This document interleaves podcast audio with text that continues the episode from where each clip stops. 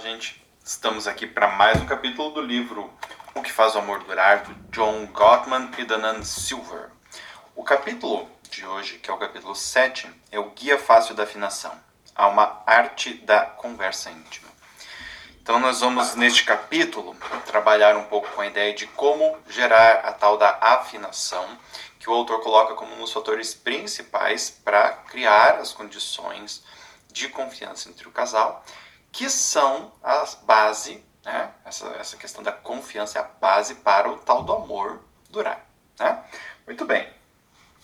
Então, muitas pessoas acham que uma conversa eficaz envolve fazer com que você pareça interessado no outro, quando na verdade a questão é estar interessado nos outros e escutar.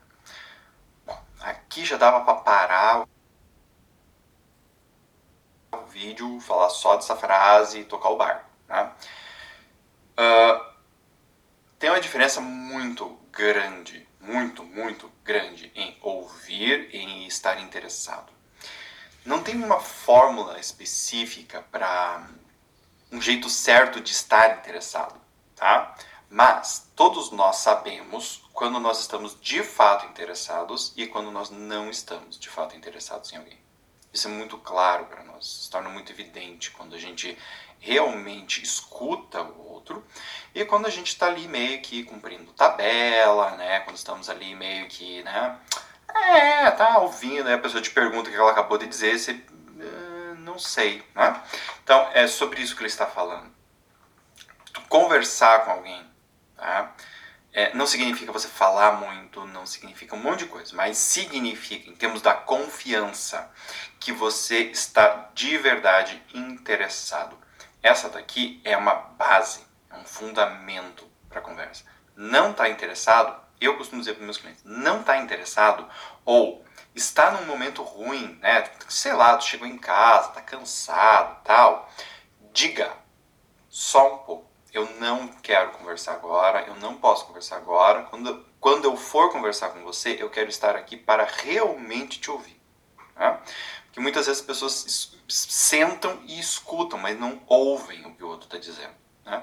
E isso prejudica bastante o relacionamento, certo? A chave é o que chamo de a arte da conversa íntima, que na verdade é uma abordagem iniciante à afinação. A conversa íntima não requer discussão de conflitos ou de assuntos delicados. O negócio é simplesmente conversar vocês podem aplicar essas habilidades de conversa sem que o outro saiba, apesar de que, é claro, quanto mais vocês trabalharem juntos no processo, melhor. Então aqui é importante perceber isso, né? Uma conversa íntima não requer a discussão de conflitos ou de assuntos delicados.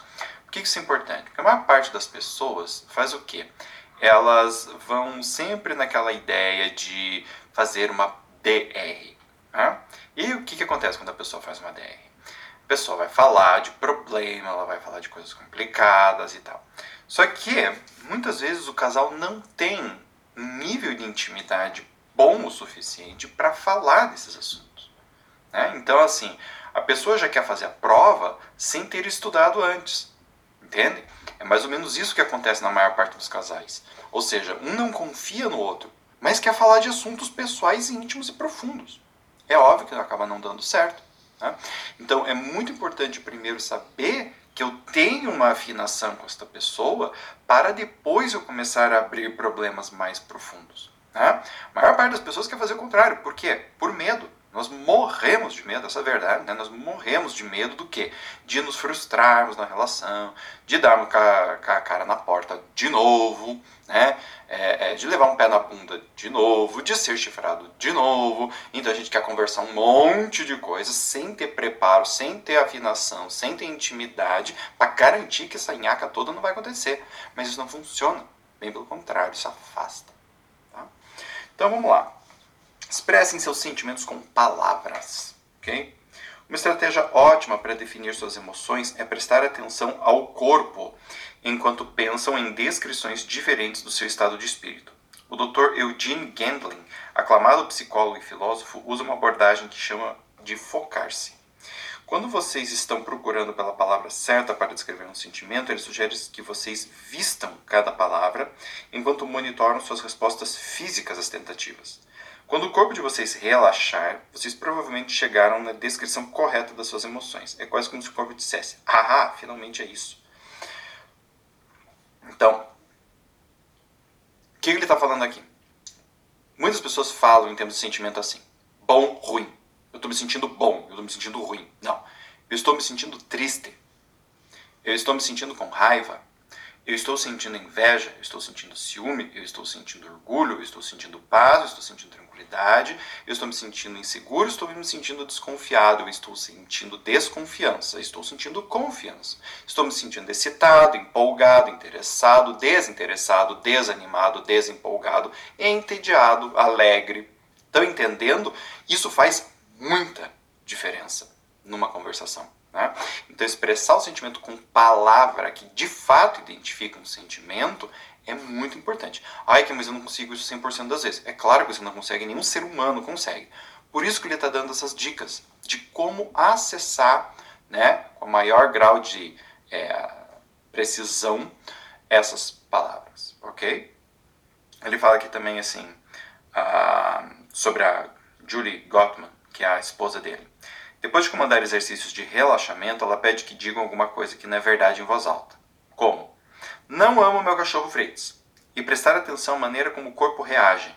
Depois ela pede que falem a verdade. Amo meu cachorro Fritz. E perceba a diferença nas respostas do corpo para determinar como as palavras certas se encaixam em situações reais. Uma tática que geralmente uso com casais é de fornecer uma lista de palavras, né? Tudo isso que eu falei aqui até agora. Tá? E várias outras, aqui no livro tem várias outras. Então, assim, percebem como o corpo é fundamental para saber qual é a emoção que eu estou sentindo? Então, eu sempre checo no corpo. Tá? E checar no corpo não significa sentir prazer. Não é uma coisa, ai que delícia. Não. Significa sentir que aquilo encaixa, mesmo que isso seja doloroso. Mesmo que seja, por exemplo, ao invés de dizer estou com raiva de você, a palavra e a emoção certa sejam mágoa. Eu estou magoado com você. Hum, o corpo não vai gostar, não é prazeroso. Ai, que delícia sentir mágoa de alguém. Não, isso não vai acontecer. Mas é importante que o corpo hum, assente. É isso. É mágoa. Não é raiva. Não estou com raiva de você. Eu estou magoado. Eu estou triste com você. Tá? Ok? Então, assim, é bem importante vocês perceberem essa diferença nas palavras. Tá? Façam perguntas abertas, abertas, né? Psicólogo adora fazer pergunta aberta, embora muitas vezes sejam necessárias fechadas, mas as abertas são muito importantes. Evitem questionamentos que seu cônjuge possa responder com uma única palavra sim ou não, pois isso mata a conversa antes mesmo de começar. Então, é, você gosta de mim? Sim. Né? Como você se sente em relação a mim? Ou Aqui temos uma palavra mais aberta. Agora, percebam que isso também, tá? Um, todo, todo livro, gente, todo livro que vocês forem ler, todos os livros que vocês forem ler, que trouxer algo neste sentido, né? Por exemplo, faça pergunta aberta. Faça pergunta aberta é uma frase que está dando um comando. Faça a pergunta aberta.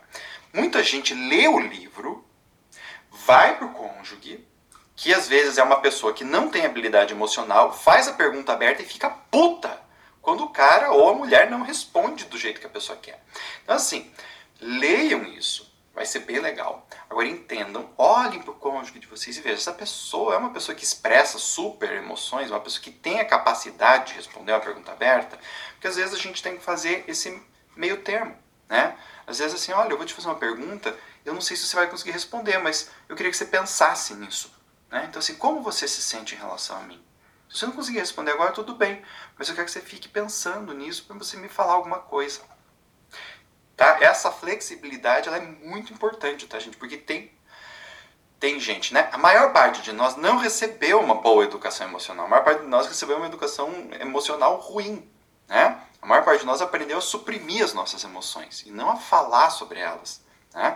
Então, assim, entendam que tudo isso que eu estou falando aqui precisa ser adequado ao contexto, à pessoa com quem você está de fato se relacionando.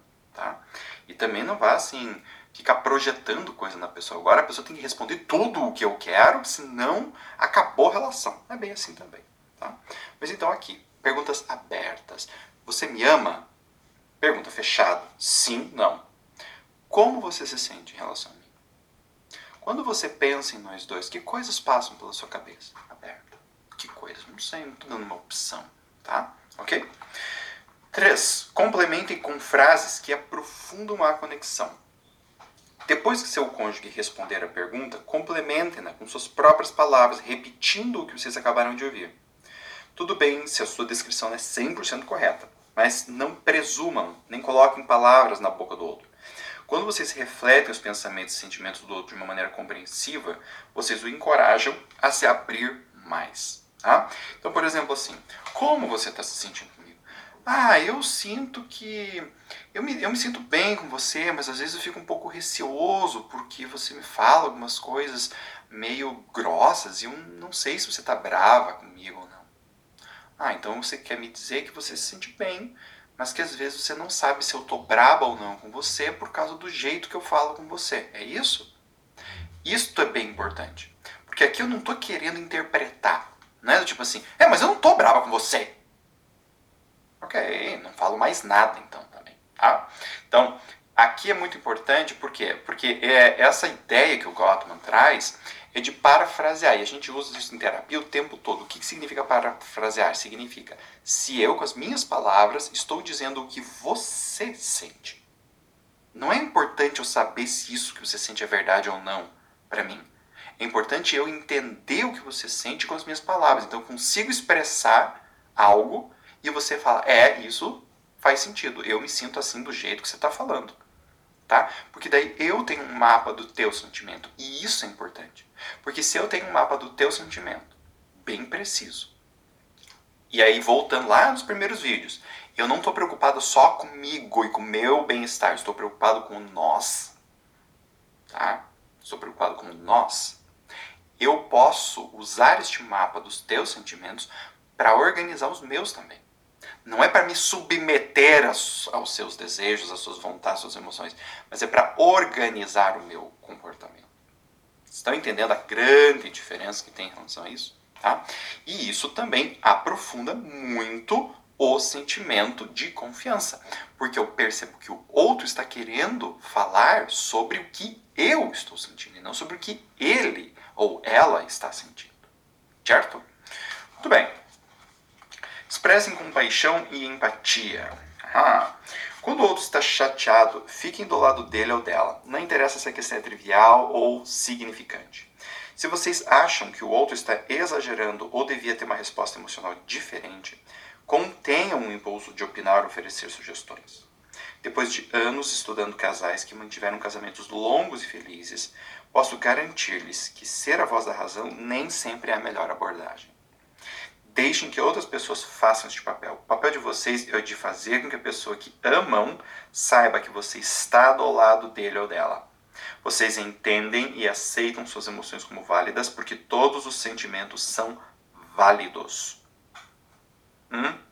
Então, isso daqui é especialmente difícil para homens. Tá? Nós, homens, grosso modo, de forma geral, tá? somos criados para resolver problema. Tá? Nosso negócio não é ficar com problema, ouvir problema. Não, a gente tem que resolver problema. Tá? Então o que acontece? O sujeito está lá escutando a mulher e já está metendo BD. Não, mas você tem que fazer isso, tem que fazer aquilo. E a mulher não, não quero saber o que fazer, só quero que você me escute. Né? Só quero que você me ouça, escute. Né? Ouça o que eu estou falando, ouça o que eu estou falando. Não fique me dando opinião, não quero isso. Então, assim, é, ouvir a pessoa e estar do lado dela, não resolver o problema dela. Se a pessoa te pede ajuda de forma bem clara, bem esclarecida, aí você pode ajudar, ó, né? Mas ah, é importante perceber essa distinção de momentos, né? Qual é o papel que eu estou interpretando aqui? Eu sou o companheiro dessa pessoa, a companheira deste cara, né? É... Então, qual é a minha função aqui? Estar do lado. Se a pessoa está sofrendo, eu estou aqui. Né? Por isso que no casamento diz, né? na alegria e na tristeza, na saúde e na doença. Então, assim, eu estou aqui do teu lado. Eu não vou te abandonar por causa dessa tua dor. Eu não vou te jogar fora por causa da tua tristeza, por causa da tua raiva. Eu aceito esta emoção, por mais difícil que ela seja. Né? Uma das coisas mais difíceis em conversa de casado, tipo assim, eu entendo a tua raiva de mim. Eu entendo que você esteja com raiva de mim. e eu continuo te amando mesmo com raiva de mim, ou mesmo chateada comigo, e tá tudo bem de você poder expressar isso para mim. Isso é bem difícil.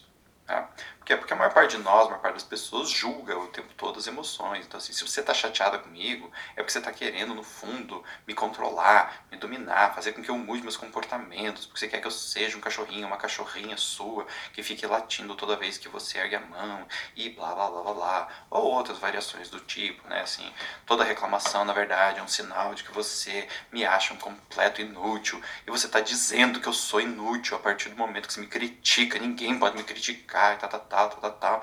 E aí, obviamente, tem a ver com questões da pessoa e da maneira pela qual foi educada pelo pai, mãe, cachorro, papagaio. Tá? Muito bem. Para fechar o capítulo de hoje,